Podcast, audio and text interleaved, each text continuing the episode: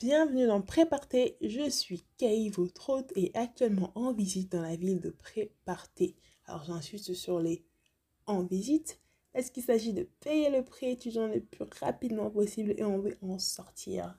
Du coup, euh, je vous ai parlé précédemment de 5 raisons pour lesquelles vous ne devez absolument pas prendre un prêt étudiant.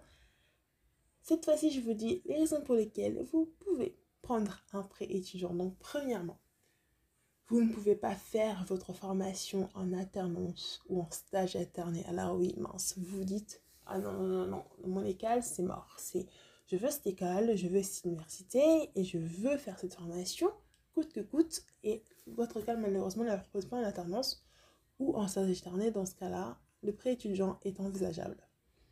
Alors la deuxième raison, votre diplôme est recherché par les employeurs. Parce que oui, les gens prennent des prêts, ils font des grandes études, non, tout à fait respectables, mais sauf que euh, ce ne sont pas le métier du lendemain et même pas le métier d'aujourd'hui.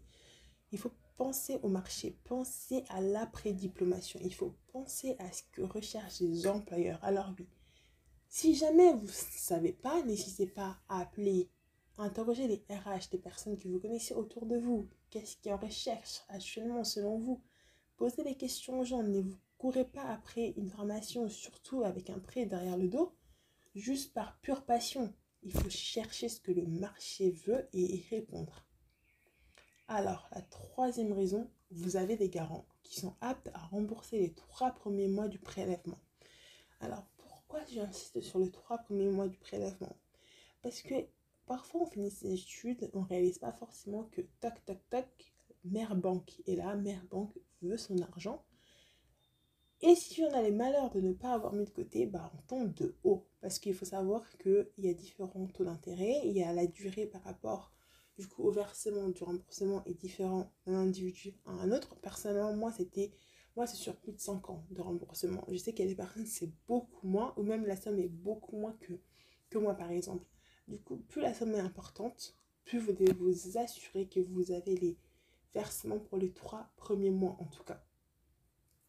La quatrième raison, vous aurez assez de fonds pour rembourser les six premiers mois du prélèvement. Parce que oui, c'est bien beau de compter sur ces garants, mais un prêt demande de l'autonomie. La gestion d'un prêt, son remboursement demande de l'autonomie. Vous devez vous assurer que si jamais il arrive quelque chose à vos garants, que vous, êtes, que vous êtes en mesure de payer ce prêt pendant au moins six mois.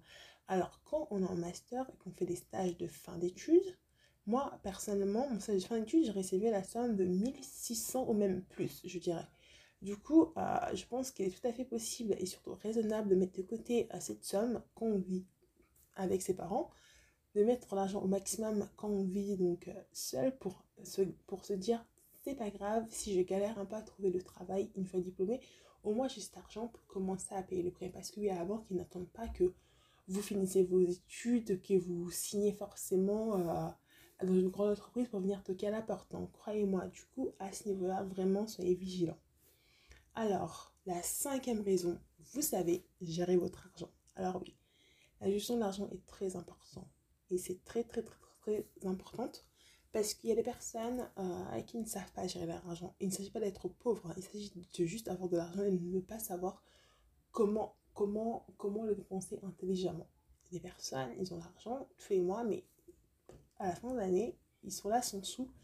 Ils se demandent où est passé leur argent. Du coup, il est très très important que vous, vous sachiez gérer votre argent avant de prendre un prêt étudiant. Si vous ne le savez pas, essayez de mettre euh, en route des mécanismes pour changer cela. Donc voilà, merci à vous tous. Donc les 5 raisons pour lesquelles vous devez prendre un prêt étudiant. N'hésitez surtout pas à vous éduquer, à poser de bonnes questions aux bonnes personnes, aux personnes qui ont déjà pris un prêt étudiant pour pouvoir vous conseiller au maximum. Je vous dis merci beaucoup pour votre temps et je vous dis à la prochaine pour un nouveau podcast.